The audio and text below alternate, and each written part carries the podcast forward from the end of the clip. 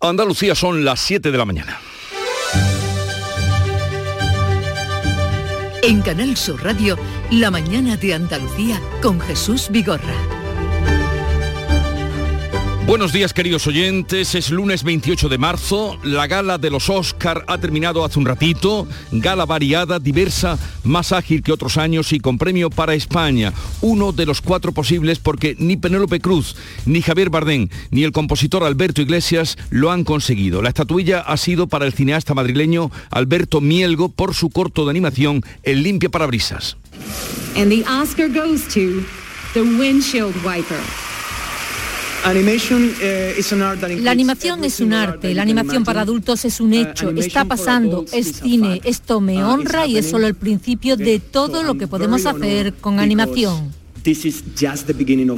También en la gala de los Oscar hemos visto a una gran estrella, Liza Minnelli, en silla de ruedas, con 76 años, anunciando el premio más codiciado. And the Oscar goes to... Okay, Coda. Coda, una película sobre una familia de sordos, es la mejor película del año. De lo que más se habla sin duda es del momento desconcertante y extraño del actor Willie Smith, que ha bofeteado al presentador, que ha hecho una broma sobre la alopecia de su mujer. Enseguida se lo vamos a contar. El paro indefinido pero parcial de los transportistas entra en la tercera semana de conflicto. La Plataforma Nacional en Defensa del Transporte ve insuficiente la subvención de 20 céntimos por litro de gasóleo y los mil millones de ayudas al sector ofertados por el Gobierno. Su portavoz, Manuel Hernández, llama al Gobierno a legislar para que no se produzcan malas prácticas. No podemos tirar por la borda todos estos días que estamos peleando, que estamos reivindicando y que estamos intentando que de una santa vez las cosas se pongan en su lugar, se ordenen y se pueda trabajar de una manera digna, de una manera respetable. Y la flota pesquera andaluza lleva una semana amarrada a puerto. Pescadores y armadores aguardan a la reunión del Consejo de Ministros de mañana martes. Conocerán entonces con detalle eh, las ayudas que se les ha prometido por parte del ministro Luis Planas.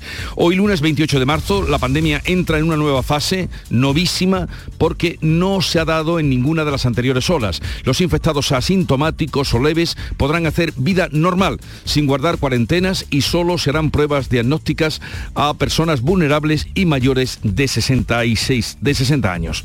Entramos en el día 33 de la guerra. Casi 4 millones de refugiados y según la ONU, los muertos documentados son 1.119 a sabiendas de que la cifra real es muchísimo más alta. Los negociadores de Rusia y Ucrania volverán a encontrarse esta semana en Turquía. El presidente de Ucrania, Volodymyr Zelensky, ha informado este domingo a periodistas rusos independientes de que está dispuesto a aceptar el estatus neutral y no nuclear del país tal y como exige Rusia.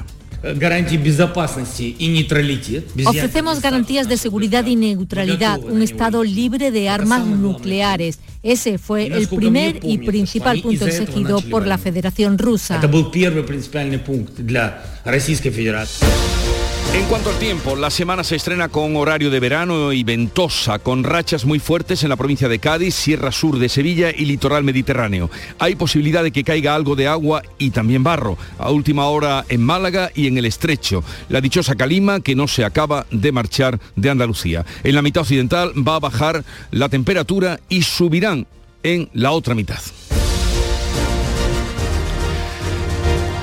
Y vamos a conocer cómo amanece este 28 de marzo en cada una de las provincias de Andalucía. Salud Botaro, que viene por Cádiz. Mucho viento, hay que tener mucho cuidado, sobre todo si va conduciendo a esta hora, porque el viento sopla muy fuerte en Cádiz, 16 grados de temperatura, llegaremos a los 18. En el campo de Gibraltar, Fermín Soto. Pues tiempo inestable, aquí en la comarca, viento de levante que superará los 90 kilómetros hora en la zona del estrecho, cielos con muchas nubes, posibilidad de chubascos, temperatura 13 grados, máxima para hoy de 17. Viento que no sabemos si llegará hasta Jerez, Pablo Cosano. Y tanto hay contenedores repartidos por algunas calles y también muchas ramas, así que mucha precaución al volante, sobre todo por el interior de las calles, pero también en la carretera. 16 grados marca el termómetro, 19 de máxima prevista. En Huelva, Sonia Vela.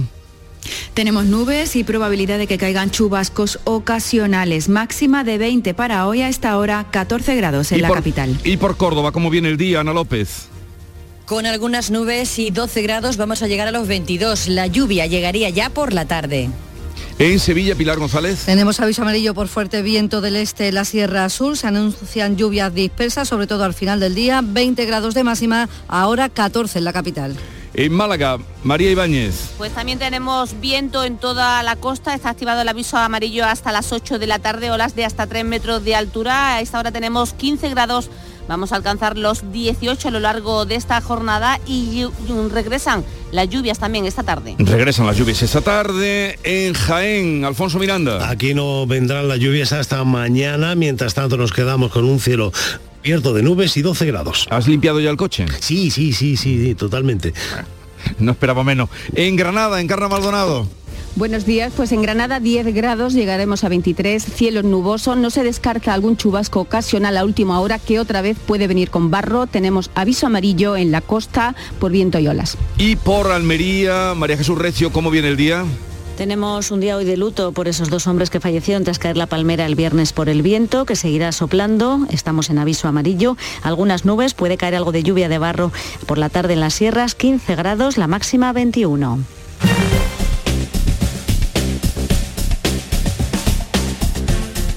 Y vamos a conectar con la Dirección General de Tráfico para que nos diga cómo están las carreteras en esta mañana. David Iglesias, buenos días. Muy buenos días. A esta hora mucha precaución por una avería en Sevilla que dificulta la circulación en la ronda SE40 a su paso por la capital hispalense en sentido a la A4. Al margen de esta incidencia también tráfico lento en Córdoba, en la A4 en la Carlota hacia Sevilla y en esa misma vía, en la A4 en Jaén, van a encontrar tráfico irregular por las obras de carboneros hacia Bailén. Así que mucha precaución hasta ahora en las carreteras.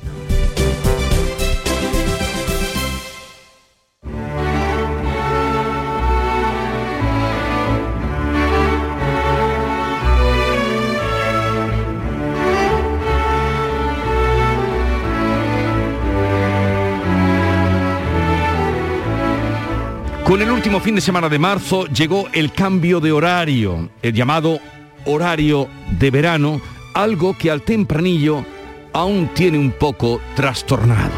Tempranillo del desnortado. Dirá usted que vaya corte, cómo viviendo en el sur se puede perder el norte. Ayer yo era en el porche brújula con avería, ni me orientaba en el día, ni me orientaba en la noche. La luz es una verdad y el reloj se me desmadra, ni el amanecer me cuadra ni me cuadra el lubricán. Y aquí estoy, más mareado que una mosca en un quinqué, preguntando qué hora es y con el cuerpo cortado. Toda la culpa el reloj, mejor dicho, las manillas, que hicieron su avanzadilla y así estoy ahora yo, que sin norte me levanto y sin norte paso el día y me acuesto y todavía sigue el despiste sonando. Por eso tengo este corte que estoy viviendo en el sur y tengo perdido el norte.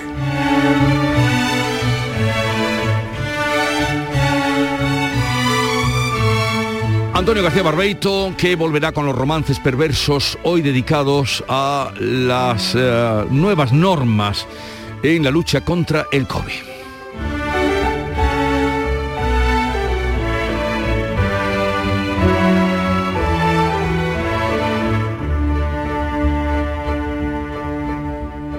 7, 8 minutos de la mañana.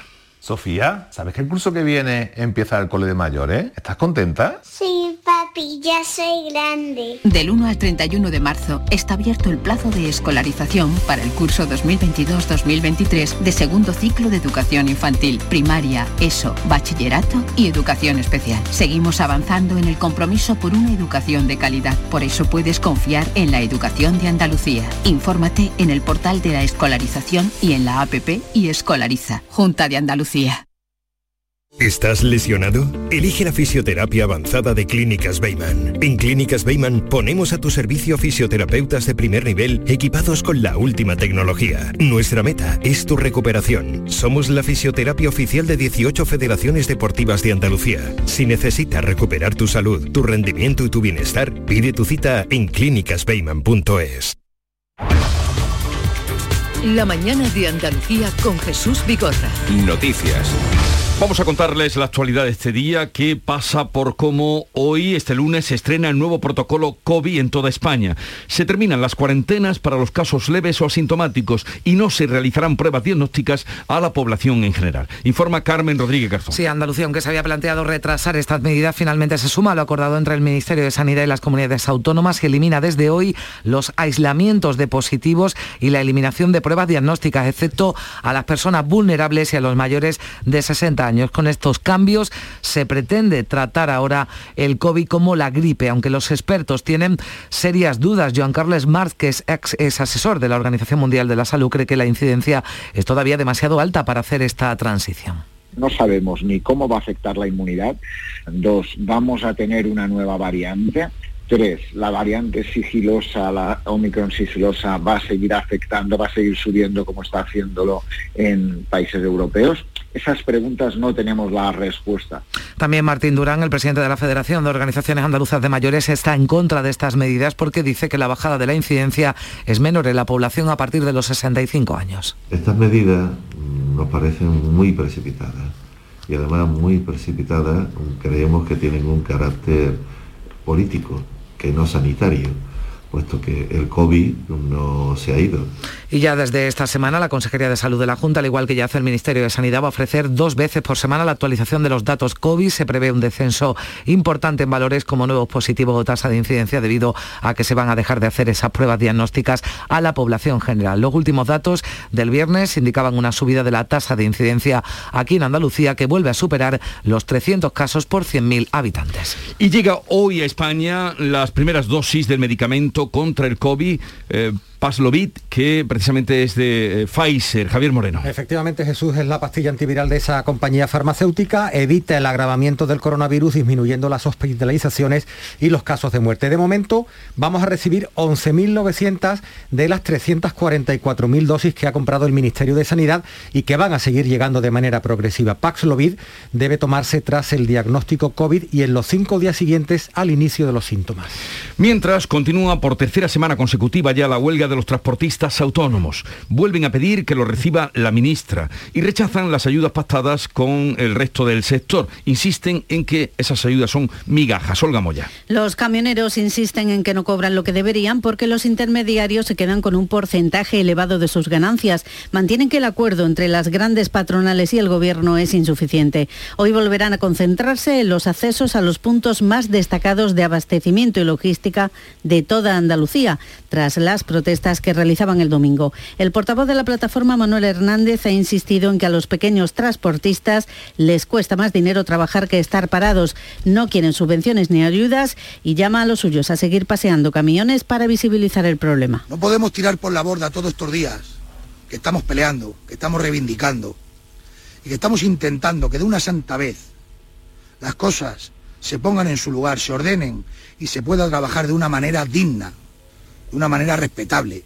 La huelga de los camioneros está ocasionando problemas de desabastecimiento y se nota también en el empleo. Muchas empresas van a tener que parar su producción de forma temporal y presentar ERTES tras más de 10 días sin recibir materia prima. Eso es lo que ocurre, por ejemplo, en el sector de la madera y el mueble de Córdoba. Enrique Fernández, el presidente de la patronal de la madera, señalaba que son 60 empresas, la mayoría en la localidad de Lucena si la semana que viene no vemos, no empiezan a haber un movimiento de, camiones y de distribución y de reparto de materiales, el sector se va a ver muy, muy perjudicado. Ya va a empezar a ver, posiblemente vayan a empezar a ver expedientes, vamos, solicitudes de evidentemente, por paralización de producción. El gobierno andaluz espera tramitar al menos 400 ERTES en los próximos días.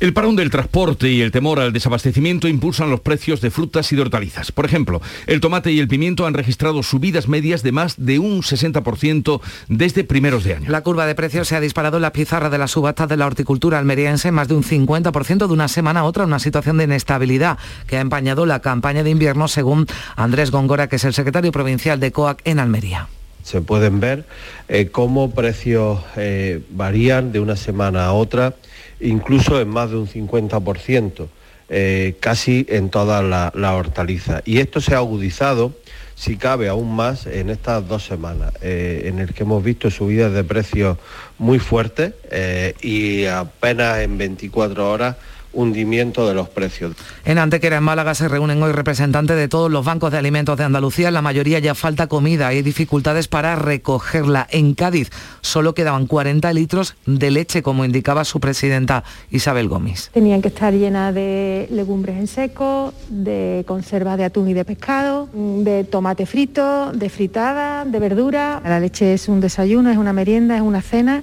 y bueno, es indispensable. Y esta semana se presenta complicada porque no tenemos para, suficiente para hacer esos pedidos y, y conformar una cesta equilibrada. Paro también en otro sector. Hoy se cumple una semana del amarre de la flota pesquera andaluza. 1.500 embarcaciones y 9.000 pescadores no salen a faenar en protesta por el alto precio del combustible. Todos esperan con expectación el Consejo de Ministros de mañana martes para conocer el detalle de las ayudas que les ha prometido el ministro Luis Planas. El presidente de la Federación Andaluza de Asociaciones Pesqueras, José María Gallard, espera que el Gobierno cumpla. Esperamos que el próximo martes, tras la reunión del Consejo de Ministros, el ministro de Agricultura, Pesca y Alimentación, Luis Plana, traslade al sector, como se comprometió en la reunión de la semana pasada, las medidas de choque que van a poner encima de la mesa para desarrollar la solución de, de esta crisis.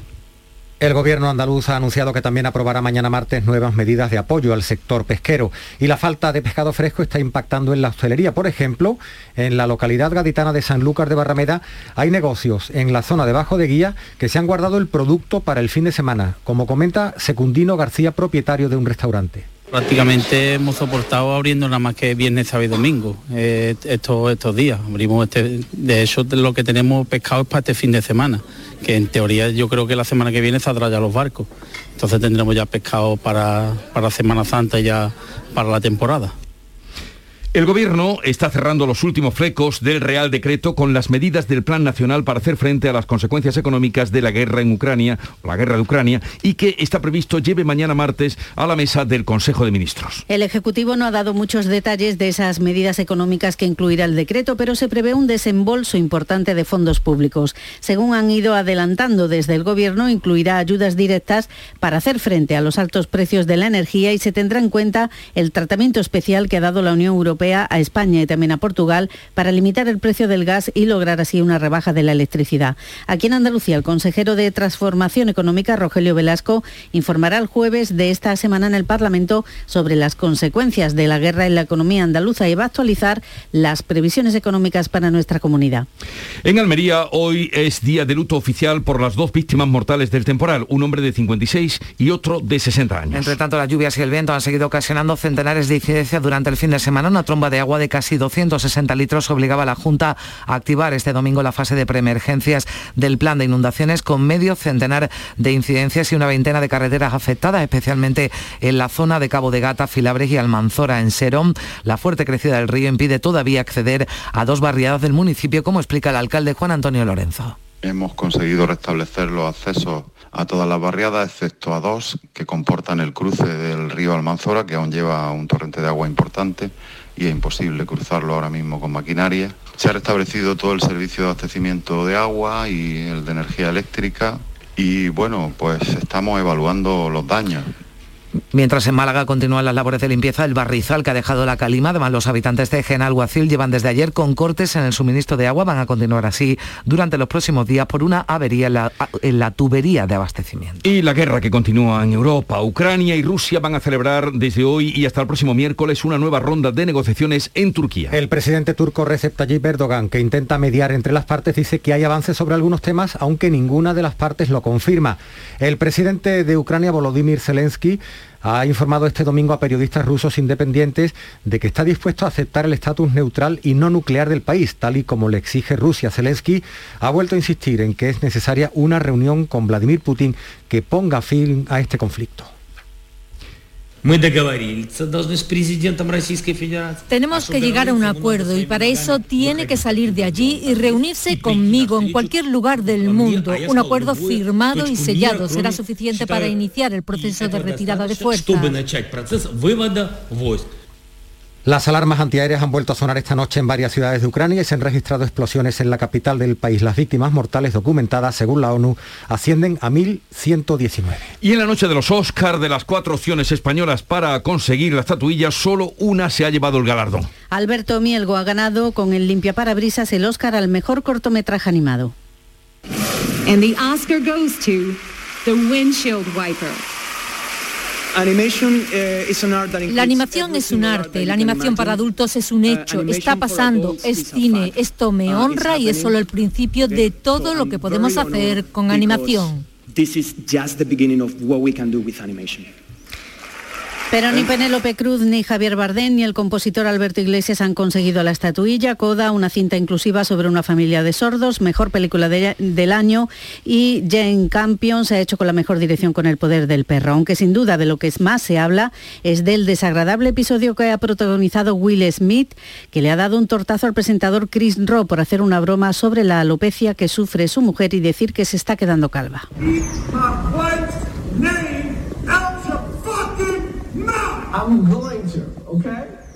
Mantén el nombre de mi mujer fuera de tu puñetera boca, le ha dicho. Después subía al estrado a recoger el Oscar como mejor actor e intentaba justificar su violenta actitud. Tienes que soportar abusos, que la gente diga locuras de ti. En esta profesión tienes que lidiar con la falta de respeto de la gente y hacer como que no pasa nada.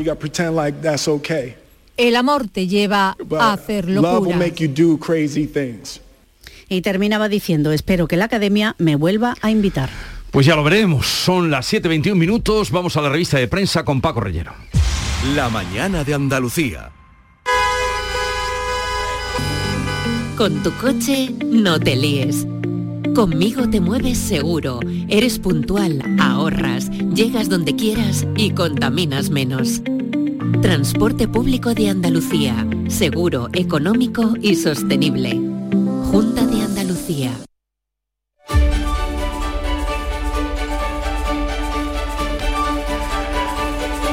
Paco Rellero, buenos días. Buenos días, Jesús 721, lo que estamos lo que estamos comentando, lo que estamos comentando de las eh, ediciones digitales que también detallan lo acontecido en la ceremonia de los Oscar, ese bofetón de Will Smith. La razón, por ejemplo, titula Premios Oscar, dos puntos, C de Coda, la película ganadora, Campion, que es la directora por el poder del perro, Shastain, que es la actriz ganadora, y Crochet, crochet como si fuera de boxeo de Will Smith, volviendo al mundo real, al de nuestros días, el confidencial que abre su edición vaticinando que Sánchez va a resistir en Moncloa hasta 2023 pese al choque continuo con sus socios. El líder del Ejecutivo no ve riesgo de ruptura con Podemos, anotan en el confidencial, y fía todo a las medidas que aprobará mañana contra la crisis energética. Busca llegar Sánchez a 2023 con pactos a derecha y a izquierda. El país anuncia en portada que el presidente busca igualmente un pacto estatal de medidas frente a la guerra, pero no contempla bajadas de impuestos. El diario.es subraya el ambiente de desconfianza en el que se mueve en estos momentos el gobierno, los socios no confían en Sánchez y también el periódico El País reclama en su editorial que las reformas necesitan un ejecutivo con empatía y sin miedo a explicar la dureza y la duración de esta crisis. El español, la plataforma de camioneros en huelga hasta que ese real decreto esperado garantice una rentabilidad mínima. El presidente de la plataforma convocante ha pedido una nueva reunión con la ministra de Transportes para poder desbloquear la situación. Y Raquel Sánchez, la citada titular de Transportes, que eh, parece contestar desde la portada del país. Pido que los transportistas lean el acuerdo y retomen la actividad. Está la negociación tambaleante, abierta, vamos a ver qué pasa en las próximas horas. Y la vanguardia, que nos cuenta en su portada que España va a suministrar gas por mar a Italia desde el puerto de Barcelona. Y los periódicos mundiales que recogen las advertencias de Kiev avisando de que Putin quiere partir en dos a Ucrania al estilo de las dos Coreas. Ese asunto que comentas. Está, por ejemplo, en The Guardian británico y en más cabeceras de la prensa extranjera. Puntos de vista críticos en los diarios internacionales hacia Joe Biden, el presidente estadounidense, por su exigencia de que Putin debe abandonar el poder. Es la noticia principal, con comentarios muy negativos emitidos por uh, Boris Johnson y por Macron en The Daily Telegraph, entre otros diarios. El español cuenta que Putin arrecia los bombardeos sobre la capital ucraniana para negociar con fuerza.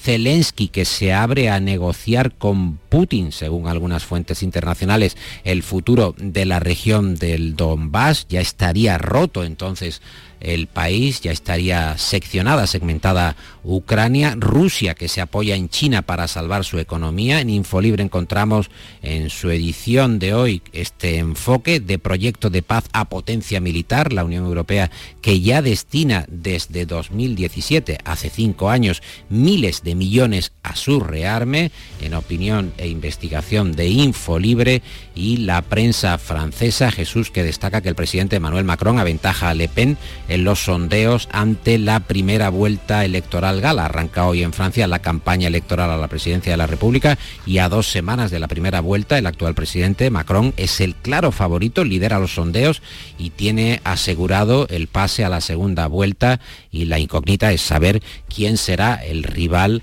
del actual presidente el próximo 24 de abril. ¿Y qué otras noticias destaca la prensa?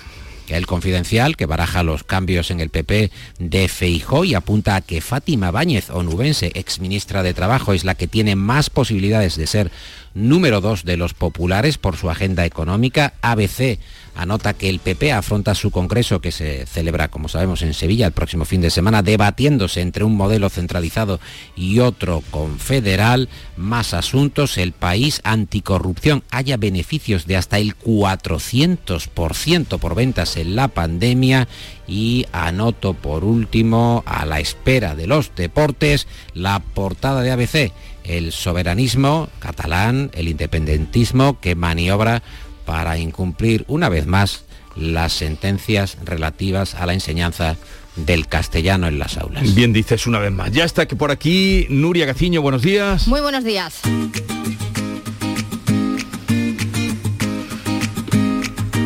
Vitaldent les ofrece este programa. Y tenemos que lamentar que no ha sido un buen fin de semana para los equipos andaluces de segunda. Derrota del Almería y del Málaga. El conjunto almeriense caía por la mínima en su casa ante el Girona. Una derrota que cuesta creer y es que el Almería desperdició dos penaltis y a pesar de las numerosas ocasiones generadas no tuvo esta vez nada de suerte. Con esta derrota el Almería mantiene la segunda posición pero Leibar, que ganó al Lugo, se vuelve a poner a cuatro puntos de distancia y el tercero, que es el Valladolid, que también venció, se sitúa otra vez a solo un punto. Y por su parte el Málaga ha vuelto a caer 0 a 2 ante el Huesca en la Rosaleda, una Rosaleda que terminó estallando contra los jugadores y es que ahora son seis puntos los que separan al Málaga de los puestos de descenso. Y la selección española de fútbol que viaja hoy a Galicia. Tras ganar el sábado en Barcelona a Albania por 2 a 1 en partido amistoso, mañana le espera el segundo en Coruña frente a Islandia. Está previsto que la expedición del combinado nacional parta sobre las 12 menos cuarto del mediodía desde Barcelona comparecencia de Luis Enrique a las seis y cuarto de la tarde y habrá entrenamiento a las 7 en Riazor. Como saben, estos días se suceden los compromisos internacionales, tanto amistosos como oficiales, y como siempre hay temor a las posibles lesiones. No solo ha habido que lamentar ausencias en la selección española, sino también en otros equipos, como por ejemplo en la selección de Dinamarca, donde el sevillista Delani se pierde el partido de mañana ante Serbia al lesionarse el pasado sábado en el encuentro frente a los Países Bajos. Un nuevo contratiempo para el Sevilla que estará muy pendiente de la evolución del danés para ver si puede contar o no con él en el próximo partido de liga frente al Barcelona. Además, este fin de semana nos ha deparado la victoria del Unicaja ante el Betis en el duelo andaluz de la CB. Hemos estado pendientes de la Copa del Rey de Balonmano que se ha celebrado en Antequera, donde el Ángel Jiménez de Puente Genil dijo adiós en las semifinales. Eh, la final la venció, eh, fue campeón finalmente el Barcelona al imponerse al Granollers y en el torneo de Miami ya tenemos a Paula Badosa en los octavos de final, la actual número 6 del mundo, del ranking mundial, va a poder subir gracias a los octavos de final a la tercera posición y si lo gana va a ser primera. En Vitaldent, este mes, 15% de descuento en tu tratamiento dental. Porque sabemos que tu sonrisa no tiene precio. ¿Cuál? ¿Mi sonrisa? ¿Será la mía? Oye, ¿y la mía? Claro, la vuestra y la de todos. Hacer sonreír a los demás no cuesta tanto. Pide cita en el 900 101 001 y ven a Vitaldent.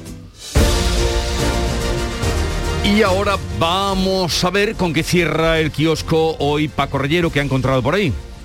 Pues lo hemos encontrado en The New York Times, que ha incluido en su edición en línea este titular, I am old, not an idiot, es decir, soy mayor, no soy tonto, no soy idiota, os suena la protesta Sí. de un hombre que capta la atención y golpea a los bancos españoles, dicen en el diario estadounidense, como decimos, es la historia que ya hemos conocido en las últimas semanas en España. Carlos San Juan, de 78 años, doctor que sobrellevando el Parkinson, destaca el New York Times, ha puesto en jaque la falta de atención personal, el desvío a la banca electrónica y el cierre de sucursales. Bueno, ya está el admirable Carlos San Juan en la prensa de Estados Unidos. Pues fíjense hasta dónde ha llegado y lo que ha conseguido. Que tengáis un bonito día y una buena semana.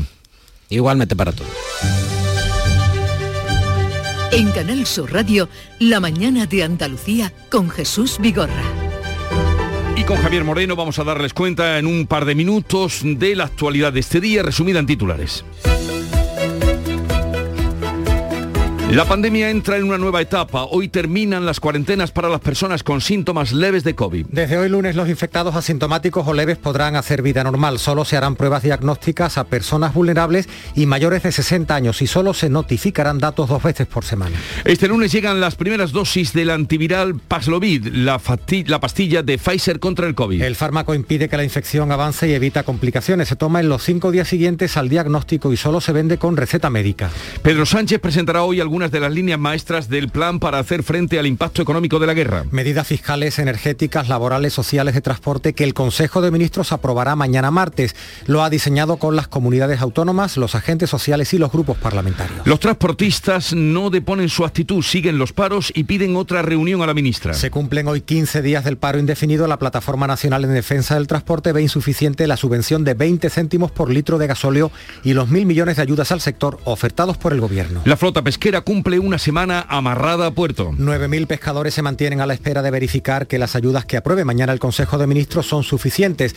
El Gobierno andaluz actuará también mañana con reducciones de cargas económicas y exenciones temporales de tasas portuarias y pesqueras. El gobierno envía hoy un avión a Ucrania con material ofensivo y otro mañana con una ambulancia blindada y medicamentos. Las negociaciones de Ucrania y Rusia vuelven a verse esta semana en Turquía con el conflicto encallado y casi 4 millones de refugiados. Hoy es día de luto oficial en Almería por los dos fallecidos del temporal de la semana pasada, un hombre de 56 y otro de 60 años. La tromba de agua ha ocasionado centenares de incidencias en la provincia. En Serón, la fuerte crecida del río impide todavía acceder a dos barriadas del municipio. Hoy hace 80 años que murió Miguel Hernández, el poeta de Orihuela que adoptó la provincia de Jaén y su pueblo Quesada. La tierra natal de su mujer, Josefina Manresa, lo acogió como hijo propio y hoy 97 municipios lo van a recordar recitando sus poemas a las 12 del mediodía en sus plazas, ayuntamientos y bibliotecas.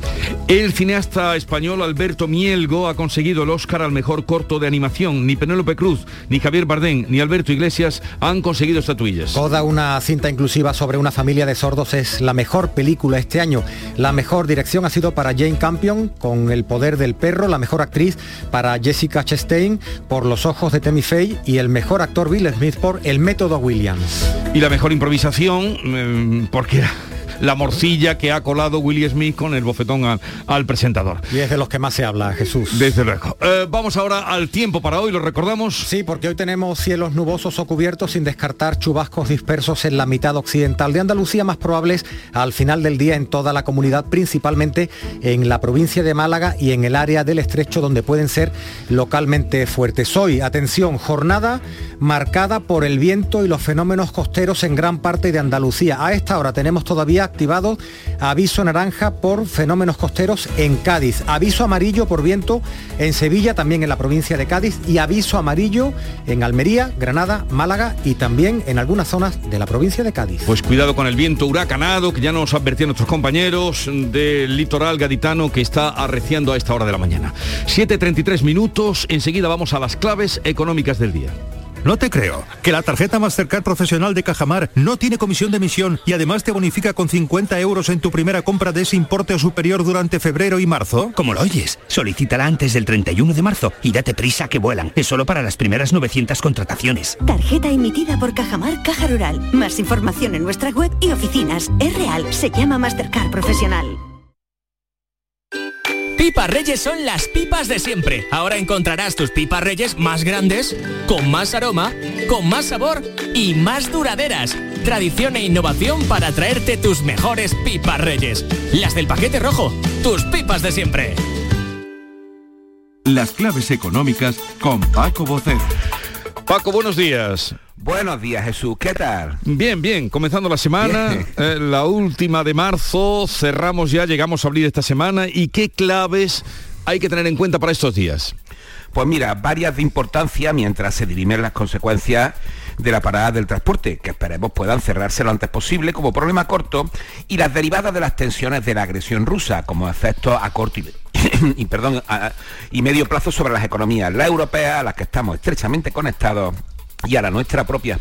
Para ello, la atención va a estar centrada en el paquete de medidas que en forma de decreto ley aprobará mañana el Consejo de Ministros y que el presidente del Gobierno va a adelantar en gran parte en un acto público hoy al que ha convocado a los presidentes del IBEX 35. La naturaleza definitiva de las medidas las vamos a conocer mañana, pero hasta ahora indican que serán bastante parecidas a las de la pandemia. Es decir, ayudas directas y un nuevo paquete de créditos del ICO y de carácter laboral, esencialmente en materia de ERTE, eso sí, sin tocar impuestos. Pero como te digo, tenemos que esperar a mañana para conocerla definitivamente al margen de la relativa a la energía y anunciada tras el Consejo Europeo, que como ya ha advertido la vicepresidencia tercera, no entrarán en vigor hasta al menos dentro de un mes. Así que eh, mientras vemos estas medidas, a ver cómo van a ser, eh, vamos a ver lo que tenemos por el resto de la semana. Y vamos a comenzar por adelántanos. Sí. El INE publica a las 9 el dato de concesión de hipoteca, un dato que con todo lo que está cayendo debería ser positivo. De hecho, los adelantos que se conocieron en materia de compraventa de vivienda arrojaron un crecimiento del 31% en enero, la cifra más alta en el primer mes del año de 2008. En cuanto a los créditos hipotecarios de los hogares, que representan la mayor parte del total de la deuda de las familias, y según datos del Banco de España, ascendieron en febrero ya a 514.738 millones de euros, 5.289 millones por encima del mismo mes de 2021, lo que está en consonancia con el alza de la compraventa de vivienda de los últimos meses que acabamos de comentar. Y como indicador también importante, vamos a ver el viernes la cifra del índice de negocios de las empresas, también desde el INE, y serán importantes para tener un retrato de la situación previa a lo sucedido con el transporte. Y el miércoles, pues, vendrá de nuevo el indicador maldito, que volverá a llenar titulares. Bueno, con esto te estás refiriendo a la inflación, ¿no, Paco? Exacto, el miércoles tendremos el IPC adelantado de marzo. Recordemos que estamos en el 7,6% con la subyacente en el 3. Recordemos una vez más también que estamos ante una inflación de costes muy importante y no de actividad. Así que veremos hasta dónde ha llegado en marzo los precios y leeremos y escucharemos posiblemente las mismas advertencias y declaraciones que ya vamos conociendo en la última semana y en los últimos meses. Y estaremos atentos a lo que tú nos traigas cada mañana para entender y digerir la actualidad económica. Un saludo, que tengas una buena semana. Igualmente. Adiós, mañana. En Canal Sur Radio, por tu salud, responde siempre a tus dudas. Este lunes hablamos en el programa del lupus, una enfermedad autoinmune cada vez más frecuente en nuestro país y que afecta más a las mujeres. Uno de los síntomas más frecuentes es el dolor o hinchazón de las articulaciones. El doctor Manuel Romero, reumatólogo, nos ayuda a comprender el lupus y a buscar soluciones con tus preguntas en directo. Envíanos tus consultas desde ya en una nota de voz al 616-135-135. 616-135-135. Por tu salud. De lunes a viernes, desde las 6 de la tarde, con Enrique Jesús Moreno. Súmate a Canal Sur Radio, la radio de Andalucía.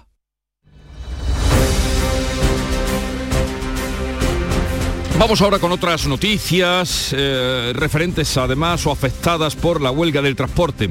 En Huelva, el sector de los, de los cítricos ha visto frenado en seco sus ventas debido a la escasez de camiones por la huelga de los transportistas autónomos. Sonia Vela. Y con otras circunstancias adversas añadidas, la lluvia y la humedad de los últimos días. Todo esto está influyendo en la recolección de la fruta que se está ralentizando, como señala el presidente de la Asociación de Citricultores de Huelva, Lorenzo Reyes. Hemos tenido 10, 12 días de lluvia, afortunadamente para el campo, pero eso son desafortunadamente para la recolección y esos días eh, que se ha podido recolectar entre medio, pues tampoco ha sido imposible debido a la huelga de transporte que está ocasionando pues un retraso en la recolección y un retraso en el buen desarrollo de la campaña.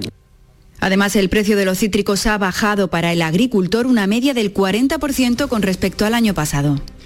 La policía local de Córdoba ha detenido a un hombre sospechoso de provocar un incendio en el que resultaron afectados por inhalación de humo tres personas, una vecina y dos bomberos. Ana López. El incendio se declaró en la calle Machaquito 18, muy cerca de la Plaza de Toros. Eh, dos personas, dos bomberos resultaron eh, heridos por inhalación de humo y una persona más, aunque ya están fuera de peligro. El bloque tuvo que ser evacuado en su totalidad, aunque pudieron regresar a sus casas y el piso quedó totalmente calcinado. Eh, esta persona fue detenida por la tarde y ya ha sido puesta a disposición judicial, que ha decretado su ingreso en un módulo de salud mental. La Audiencia Provincial de Almería acoge este lunes el juicio al futbolista Santi Mina por una presunta agresión sexual en Mojácar.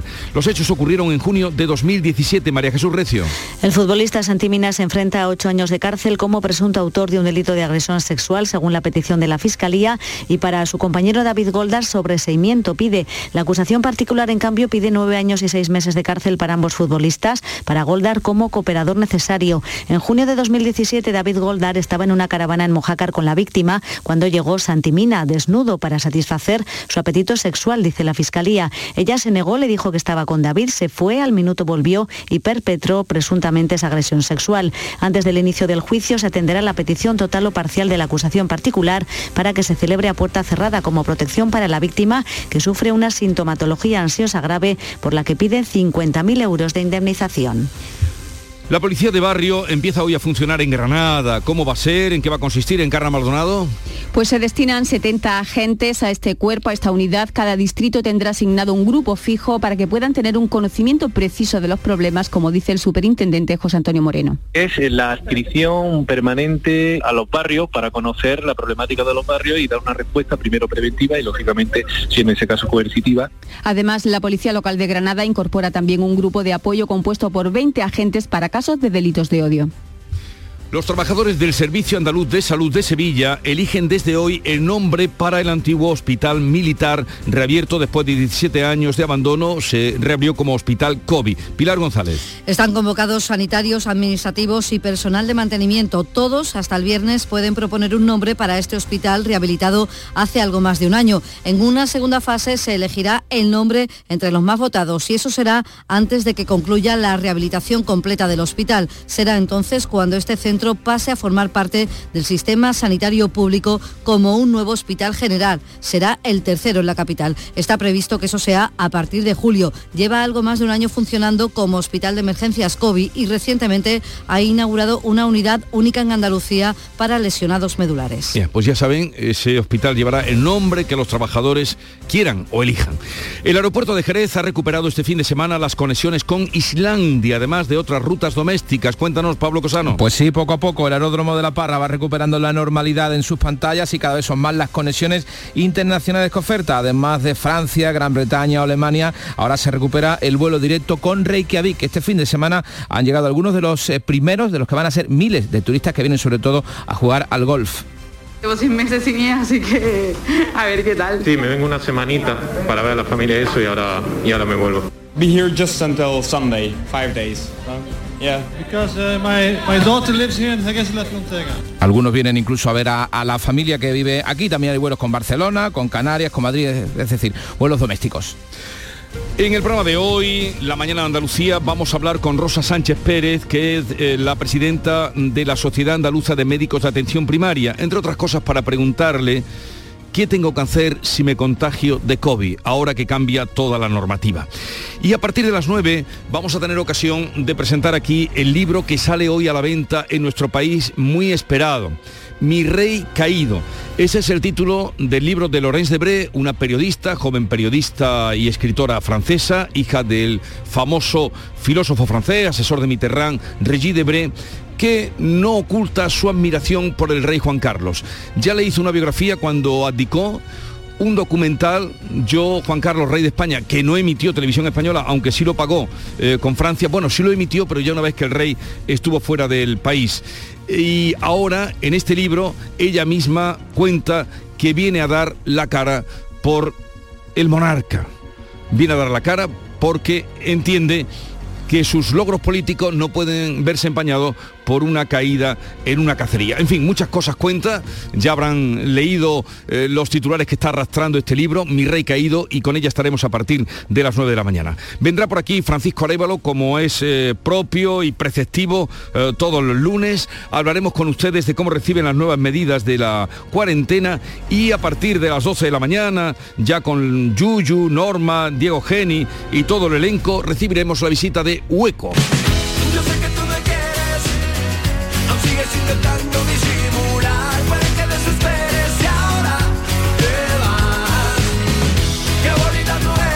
Viene a presentarnos su nueva gira y su nuevo trabajo que es este que está sonando. Llegamos así a las 7.45 minutos de la mañana, 8 menos cuarto, tiempo ahora para la información local. En la mañana de Andalucía de Canal Sur Radio. Las noticias de Sevilla. Con Pilar González. Hola, buenos días. La Sierra Sur está en aviso amarillo por fuerte viento de levante hasta las 3 de la tarde. En toda la provincia se anuncian lluvias dispersas y ocasionales que van a ser más probables al final del día y otra vez con calima, con barro. La máxima prevista es de 19 grados en Morón, 20 en Sevilla y 21 en Écija y Lebrija. A esta hora tenemos 14 grados en la capital. En la carretera, retenciones en la entrada a la ciudad por la A49 de 4 kilómetros. Uno por el puente del patrocinio, uno también por la de Coria, por la autovía y uno en el Centenario, sentido Cádiz. En el interior de la ciudad, tráfico intenso en la entrada por el Alamillo, Avenida Juan Pablo II y Puente de las Delicias, Avenida de Andalucía, Kansas City y también en la Ronda Urbana Norte en ambos sentidos.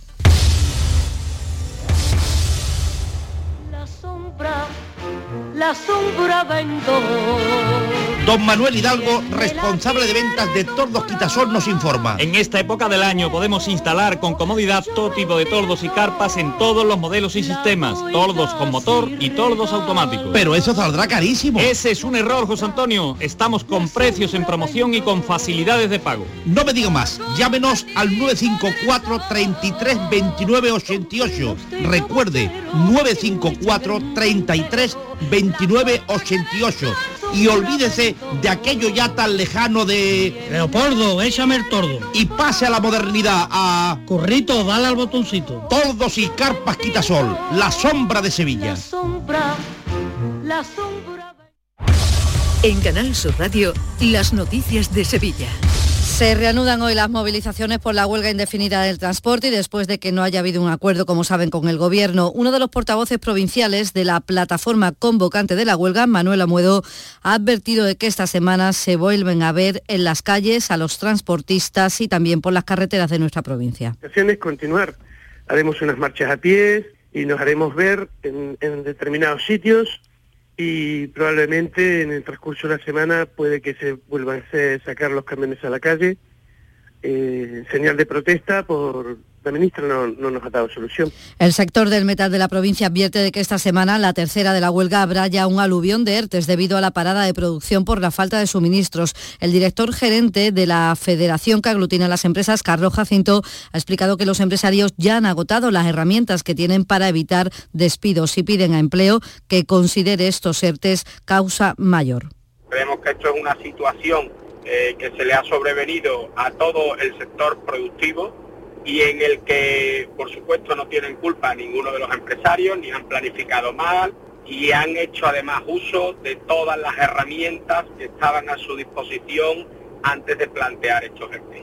En nuestra provincia el metal tiene 9.000 empresas y 83.000 trabajadores. Y sí que se han autorizado ya los primeros ERTES por fuerza mayor en el sector arrocero sevillano, que vive momentos muy complicados por la sequía y también por el incremento de los costes agravado por la guerra en Ucrania. Acaba de terminar una campaña en la que se ha sembrado solo la mitad de la superficie en la marisma del Guadalquivir y la perspectiva es que este año no se siembre nada por la falta de lluvias lluvias. Una lluvia que la de estos días está suponiendo un alivio para la agricultura, aunque el sector calcula que tiene ya cuantiosas pérdidas por esta huelga del transporte. Los productos recogidos se han ido estropeando en los almacenes. Con las tres naves que tenemos están a tope, ya no cabe más un cajón, son 700 cajones los que tenemos acumulados. Estas llevan aquí más de 10 días. Tenemos que ir tirando producción a la hora que estamos recolectando. Estas alcachofas llevan ya, la tengo que haber cogido hace unos 15 20 días. Están muy abiertas y estas ya no valen para el mercado. 11 minutos nos separan de las 8 de la mañana. Mari Carmen, no te líes. Si te vas a comprar un coche, cómprate un Driveris. Hazme caso. Son coches de segunda mano, pero muy bien revisados. Los puedes financiar y tienen un buen precio. Y si hubiera un problema, siempre responden. ¿Qué más quieres? Mari Carmen, Driveris, que son vehículos de ocasión de verdad. Driveris.es, entra ya. Este jueves te esperamos en el Auditorio Nissan Cartuja de Sevilla a las 8 de la tarde para disfrutar del show del comandante Lara, en vivo y en directo. Nuestra invitada será la cantante Laura Gallego. Si quieres asistir, recoge tu invitación en el propio auditorio, en la calle Albert Einstein sin número, en la isla de la Cartuja, de 9 de la mañana a 2 y media de la tarde y de 4 a 6. Y recuerda, las localidades están numeradas y solo se entregan por persona. Date prisa, aligérate, que son gratuitas. Disfruta en directo del show del comandante Lara, con la colaboración del Auditorio Nissan Cartuja. Las noticias de Sevilla.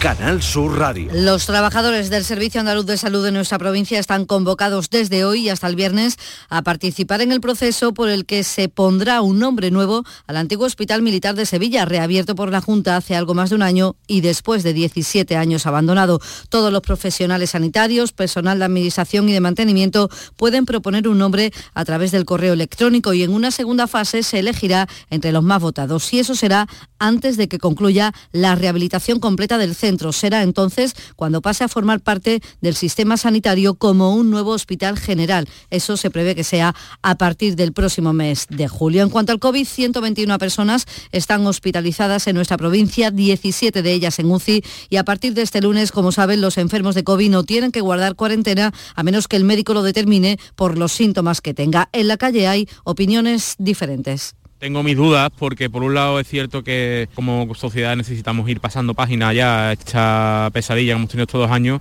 pero por otro lado, bueno, no podemos bajar la, la guardia. Me parece un error porque se va a disparar los contagios y sobre todo, aunque sea sintomático, tiene carga viral importante que va a ir transmitiendo el virus a otras personas. El alcalde de Sevilla, Antonio Muñoz, prevé un grado de ocupación hotelera bastante alto en Semana Santa y ha pedido prudencia y extremar las precauciones ante las aglomeraciones. Aconseja el uso de mascarilla y lo dice tras la asistencia multitudinaria al traslado de la Esperanza de Triana a su capilla este domingo. Hacer un llamamiento una vez más al sentido común, a la prudencia, porque la pandemia no ha desaparecido. Y por tanto, en una fiesta donde se producen este tipo de aglomeraciones, como es la Semana Santa, pues sin lugar a dudas habrá que extremar más si cabe esas precauciones. Este lunes los médicos están convocados a una concentración a partir de las once y media ante la sede del Gobierno andaluz en el Palacio de San Telmo, bajo el lema Salvemos la atención primaria. Los motivos lo explica el presidente del Sindicato Médico de Sevilla, Rafael Ojeda. Nos encontramos con una primaria infrafinanciada y que no tiene pues, recursos suficientes. ¿no? Todo cae sobre lo facultativo, lo que ha dado lugar es a que no ha habido un recambio de médicos suficiente en primaria, pues mucha gente ha dejado una especialidad o no cogen las plazas MIR de medicina de familia y esto se suma ahora a la, tasa tan alta de, de jubilaciones y nos vemos sin médicos, ¿no? También hay concentración ante el Centro de Salud Nuestra Señora de Gracia en Carmona. Y los trabajadores de la empresa de mantenimiento de aviones de Ryanair en Sevilla se reúnen hoy con la dirección de la empresa después de haber desconvocado la huelga prevista para el 21 de abril. Desde Comisiones Obreras, Javier Morera espera que en la reunión de hoy atiendan a sus peticiones. Plantearemos una propuesta sobre calendario laboral, jornada, régimen de turnos y categorías para empezar a intentar llegar a un posible acuerdo con la dirección de la empresa de SIA. Y este lunes, trabajadores de la Delegación de Cultura protestan en la Biblioteca Provincial Infanta Elena para pedir a la Junta que se cubran las vacantes y las bajas y no se privaticen los servicios de mantenimiento y de seguridad. Y hablando de cultura, éxito de la primera edición de Calle Cultura en la capital. El Paseo Colón acogía este domingo música, talleres para los más pequeños y la creación en directo de una instalación floral con 20.000 rosas. La animación cultural y el bullicio de personas sustituían al tráfico por unas horas. La iniciativa, ha dicho el alcalde, llega para quedarse. Esta apuesta de, de marca ciudad, de relanzamiento de Sevilla, sobre todo en, en, el arranque de la primavera, donde indudablemente los focos nacionales e internacionales están puestas en la Semana Santa y en la feria, y lo que pretendemos es ampliar también sobre una imagen donde la cultura y la sostenibilidad sean los pivotes de, Calle Cultura que viene para quedarse. Calle Cultura se va a repetir en cinco ocasiones a lo largo de este año en avenidas de los barrios de la ciudad. La próxima cita es en su eminencia. Y 15 fam familias ucranianas han llegado a Sevilla este fin de semana eh, de la mano de Raid Solidario en 8 4x4, una iniciativa del Ateneo de Sevilla que ha llevado medicamentos, material quirúrgico y comida a Ucrania para luego traerse a 24 personas que huyen de la guerra adolescentes y niños principalmente. 7.500 kilómetros solidarios que les han dado la vida y una experiencia difícil de olvidar, como asegura el coordinador de este viaje, Juan José Tabernero. Solidario, es un viaje ilusionante, gratificante, nos hemos emocionado, hemos llorado, hemos sufrido, una realidad muy dura que es lo que hay allí. Los centros de acogida son, pues, pues como nos podemos imaginar, naves feriales con camastros, eh, los tienen distribuidos por toda la ciudad. A esta hora tenemos 14 grados en Cantellana, 11 en Gilena, 13 grados en Huevar, 14 en Villaverde del Río y 14 grados en Sevilla.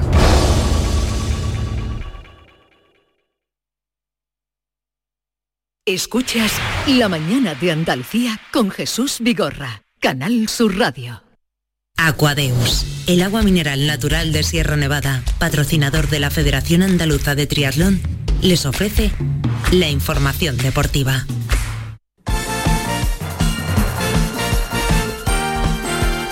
8 menos 5 minutos, tiempo ya para el deporte. Nuria Gaciño, ¿qué tal? Muy buenos días. Muy buenos días. Bueno, no tan bueno, no. no. tan bueno el fin de semana porque teníamos poco fútbol, en segunda nada más, pero han caído los dos equipos andaluces. El Almería caía por la mínima en su casa ante el Girona, una derrota inexplicable, ya que el conjunto almeriense gozó de numerosas ocasiones e incluso llegó a fallar hasta dos penaltis. Está claro que cuando la pelota no quiere entrar, no entra. Derrota muy dura, como una película de terror. Así la ha calificado su técnico Rubi. Bueno, para nosotros ha sido un guion, un guion muy cruel, un guion durísimo porque, bueno, de todo lo que haya pasado en el partido se puede estar más o menos de acuerdo, pero eh, yo creo que el Almería ha decidido mucho más. Y todo lo que ha pasado cuando ha podido decidirse algo en el partido es que no ha habido manera. Has tenido la primera ocasión muy clara, la tienen ellos la primera, tú la has fallado, ellos la meten, esto es el fútbol. Y luego, pues bueno, sumamos dos paradones del portero en la escuadra, un larguero, dos penaltis fallados, un poco película de terror. es... En noche de Oscar y no lo podía definir mejor. definir mejor. Película de terror, es que todo lo que le podía salir mal le salió mal. Es que se notó también mm. eh, la ausencia de Sadik, que es la gran estrella y que en estos momentos pues se encuentra con su selección, con Senegal. La lectura positiva, si es que hay alguna, que a pesar de la derrota, el Almería mantiene la segunda mm. posición, pero el Eibar que ganó al Lugo se vuelve a poner a cuatro puntos de distancia y el tercero, que es el Valladolid, que también venció, se sitúa otra vez a solo un punto. Bueno, esperemos que sea solo una piedra en el camino para el Almería, que desde luego, bueno, pues eh, va bien, marcha bien en la, en la liga en segunda, pero al que desde luego ya sí. eh, llega una situación muy preocupante es el Málaga, Nuria. Ha vuelto a caer, eh, la verdad es que sí preocupa mucho esa derrota del conjunto malagueño, una nueva derrota derrota 0 a 2 ante el Huesca y esta vez la afición de la Rosaleda explotó y mostró su enfado con el equipo que está ahora a 6 puntos del descenso. Decíamos la semana pasada que el futuro de Nacho González pendía de un hilo. Mm. Vamos a ver si esta derrota de ayer tiene algún tipo de consecuencias. Eh, él se mostraba desde luego tranquilo en su comparecencia en la que salió en defensa de sus jugadores. Este es un extracto de lo que dijo ante los medios. Que haces 45 minutos muy buenos desde mi punto de, de vista y luego en un minuto se te va todo a la mierda. No sé qué más decir decirle, hay que ponerse en el lado del jugador, ¿vale? Yo lo entiendo, ¿eh? pero, pero el, jugador, el jugador está pero el jugador está, está, muy, está muy jodido también. Pues te ocurre una jugada desgraciada y eso emocionalmente claro que, que duele. Y te toca, además, pues, pues ya empiezan pues, eh, eh, jugadores mercenarios, jugadores no sé qué, jugadores no sé cuántos. Entender que también eh, muchas veces no nos ponemos en, el pellejo de, los profesionales que también somos, somos personas y nos tiemblan las piernas y nos tiembla el pulso cuando, cuando tenemos un ambiente así. Yo no soy malagueño, pero, trabajo en el Málaga y claro que estoy, que estoy triste. Mi, situación es, de tranquilidad, eh, fuerzas. Pues, obviamente. Bueno, pues ya veremos qué ocurre con el futuro de Nacho González y que esperemos eh, que el Málaga, desde luego, resuelva su futuro y su presente, porque no van bien las cosas para el equipo andaluz. Decíamos, hay parón en primera por eh, esos compromisos de la selección, esos amistosos de preparación para el Mundial de Qatar.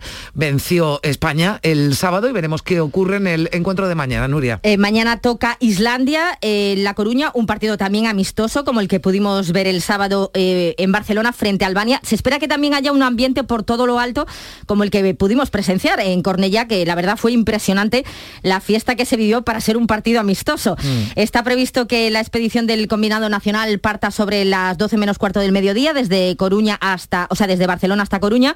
Comparecencia de Luis Enrique a las 6 y cuarto de la tarde y habrá entrenamiento a las 7 en Riazor. Eh, estos días se suceden los partidos eh, internacionales, tanto amistosos como oficiales. De hecho, mañana vamos a poder disfrutar de varias repescas muy interesantes interesantes y tenemos que lamentar pues la lesión de Dilani, el jugador del Sevilla, con su selección con Dinamarca, ha tenido que abandonar la concentración, esperemos que no sea grave y que pueda seguir eh, participando en los partidos del Sevilla. Gracias Nuria, hasta aquí el deporte.